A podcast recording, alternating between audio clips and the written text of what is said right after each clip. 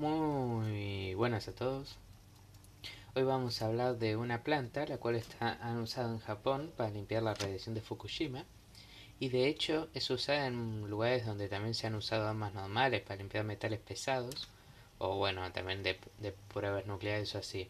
Y esta planta es el girasol, el cual resulta que junto con otras plantas como la marihuana son capaces de absorber los metales pesados y como el plomo y el cadmio y otras y otras cosas que puede haber en la tierra y así limpiarlos, no solo en la tierra, sino también en el agua cercana. Esta, esta planta también la han usado para limpiar en zonas donde se han tirado metales pesados, plaguicidas, solventes, explosivos, petróleo crudo, todo esto a través de la lixiviación de las toxinas a través de las plantas.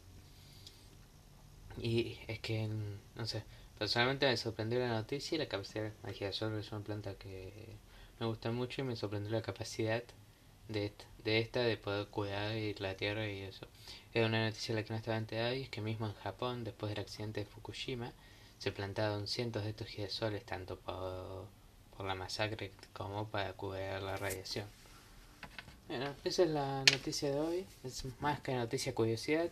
Y nos vemos en el siguiente podcast. Y hasta luego.